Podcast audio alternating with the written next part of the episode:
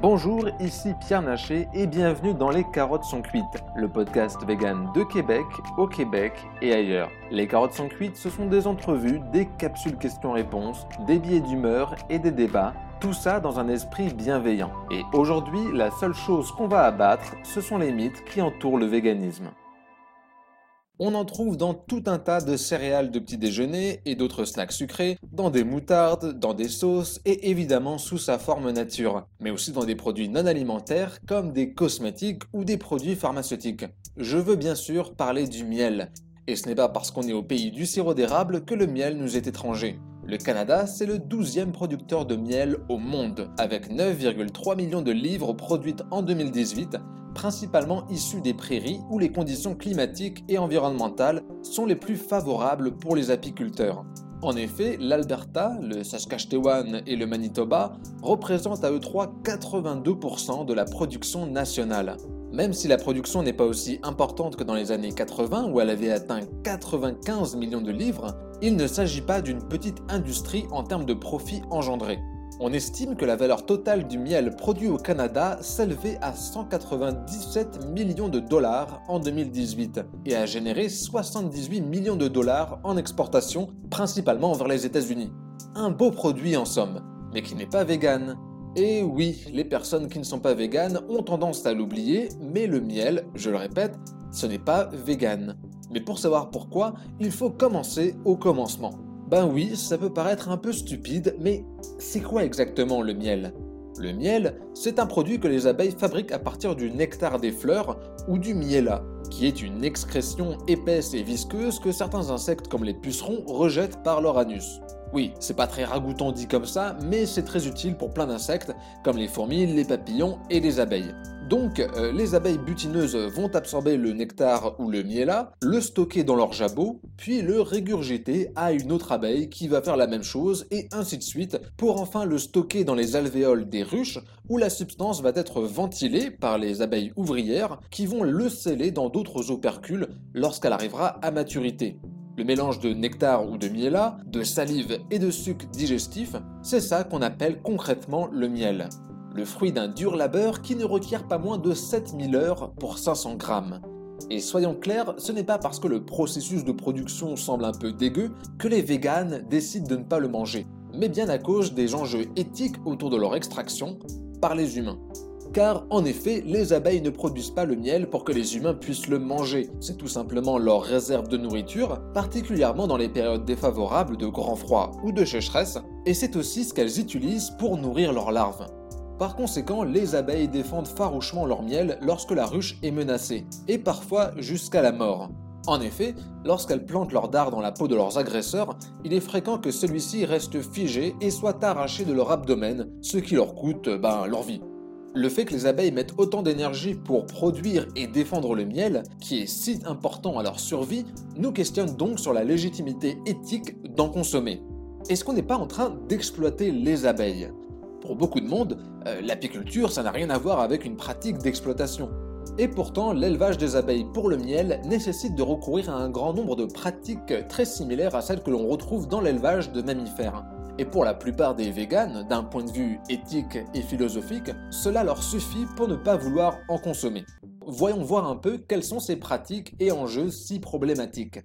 Alors avant de commencer, il est important de préciser que tous les apiculteurs n'utilisent pas l'ensemble de ces méthodes et que la législation peut plus ou moins varier selon les pays. Mais en revanche, toutes les méthodes qui vont suivre sont des techniques conventionnelles dans le secteur apicole en Amérique du Nord.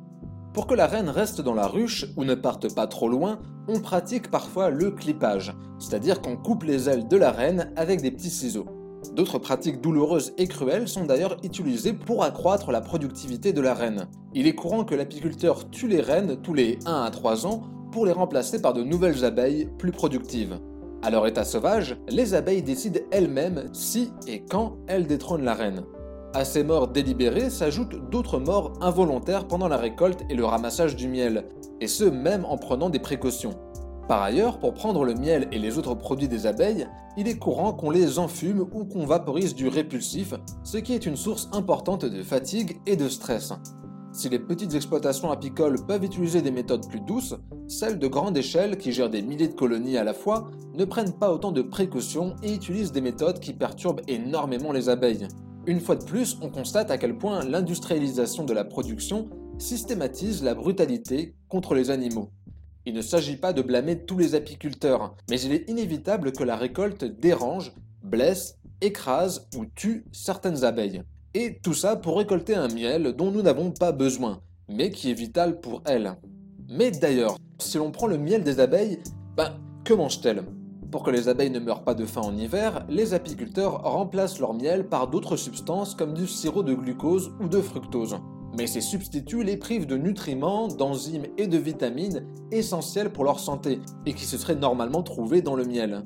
En 2013, une équipe d'entomologistes de l'Université de l'Illinois a découvert un lien possible entre l'alimentation à haute teneur en glucose et en fructose et l'effondrement des colonies d'abeilles dans le monde entier, en déclarant que ces substituts peuvent compromettre la capacité des abeilles à faire face aux pesticides et aux agents pathogènes et contribuer au déclin des colonies. Un autre problème concerne les antibiotiques. Car oui, comme tous les autres animaux d'élevage, les abeilles se voient administrer des antibiotiques de manière régulière. Et tout comme les autres animaux d'élevage, ces antibiotiques sont susceptibles de contribuer à l'affaiblissement de leur système immunitaire et au développement de maladies résistantes aux antibiotiques, aussi appelées maladies immunorésistantes.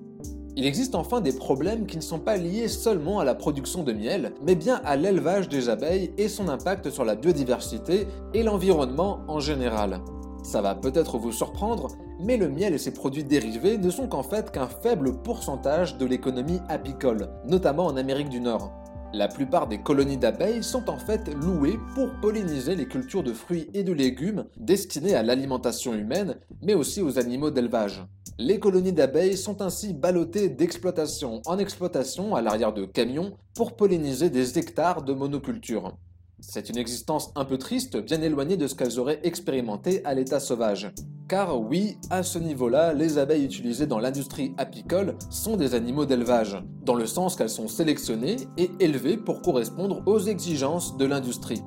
Et le problème, c'est que ces abeilles d'élevage représentent une menace pour les pollinisateurs sauvages endémiques. Car en effet, les abeilles utilisées actuellement dans l'apiculture, l'Apis mellifera, ne sont pas originaires des Amériques. Elles ont été introduites au début du XVIIe siècle par les colons européens. Les cultures vivrières des Amériques étaient alors pollinisées par tout un tas de pollinisateurs sauvages, dits indigènes, que ce soit d'autres espèces d'abeilles, des papillons de nuit, des coléoptères, des chauves-souris ou encore des oiseaux. Et la prolifération des abeilles d'élevage a un effet négatif sur les populations de pollinisateurs indigènes car elle exerce une compétition accrue pour les ressources de pollen et de nectar. Ainsi, partout dans le monde, les pollinisateurs indigènes sont en déclin. Des études à l'Université de Californie ont permis de démontrer que les abeilles d'élevage propagent souvent des maladies aux abeilles sauvages ou les stressent tant qu'elles les rendent plus vulnérables aux maladies. Et là, on parle de l'industrie, mais la pression des abeilles d'élevage sur les abeilles sauvages est aussi favorisée par les apiculteurs amateurs, comme l'ont montré des chercheurs du département de zoologie de l'Université de Cambridge. Le rapport des chercheurs est assez explicite sur les ressemblances entre l'élevage de mammifères et celui des abeilles. Pour les citer, l'élevage des abeilles est une activité extractive. Elle permet de retirer le pollen et le nectar de l'environnement, qui sont des ressources naturelles nécessaires à de nombreuses espèces d'abeilles sauvages et à d'autres pollinisateurs. Les abeilles domestiques sont des animaux agricoles élevés artificiellement comme le bétail, par exemple les porcs et les vaches. Fin de citation. Donc, contrairement à des idées reçues, la consommation de miel et de ses dérivés nuit à l'épanouissement des abeilles et encourager l'industrie apicole telle qu'elle est n'est ni un moyen de protéger les abeilles, ni les autres pollinisateurs sauvages. On rappellera pourtant que sans ces derniers, on court toutes et tous vers un effondrement de nos écosystèmes et de notre agriculture. Dit autrement, sans abeilles et sans pollinisateurs, il n'y a pas de légumes, il n'y a pas de fruits, il n'y a rien à manger. Alors que faire pour cesser d'exploiter et de faire souffrir les abeilles, et mieux encore, pour favoriser l'ensemble des pollinisateurs? La meilleure façon de soutenir les pollinisateurs est de restaurer la biodiversité, que ce soit à toute petite échelle avec des jardins urbains ou de manière plus systémique en opérant une refonte de nos modèles agricoles. Cette transition agricole doit s'éloigner des pesticides chimiques et de l'agriculture industrielle pour se rapprocher de l'agriculture biologique. Tout cela nécessite un soutien citoyen et politique et vous pourrez aisément trouver en ligne des tas de ressources et d'associations traitant de ce sujet précis. Mais qui dit transition agricole dit aussi une transformation de nos habitudes d'alimentation. Concernant le miel, évitez au maximum les producteurs industriels et dirigez-vous plutôt vers une exploitation biologique. Mais comme nous sommes dans un podcast vegan, il est évident que nous considérons que la meilleure option reste d'arrêter de consommer du miel. Et c'est d'autant plus simple qu'il existe toute une gamme de produits de substitution tout aussi savoureux et nutritifs, comme le sirop d'érable, le sirop d'agave, le sirop de date ou le sirop de céréales, et même le sirop de légumes, comme la mélasse, ou de fruits, comme le miel de pomme. Et vous pouvez également faire vous-même un faux miel à base de sucre et de fleurs sauvages. Merci d'avoir écouté ce podcast sur un sujet aussi difficile que complexe. Si vous avez apprécié ce podcast, n'hésitez pas à liker, commenter et partager. Sur ce, je vous dis à très bientôt pour une nouvelle émission de Abattons les mythes.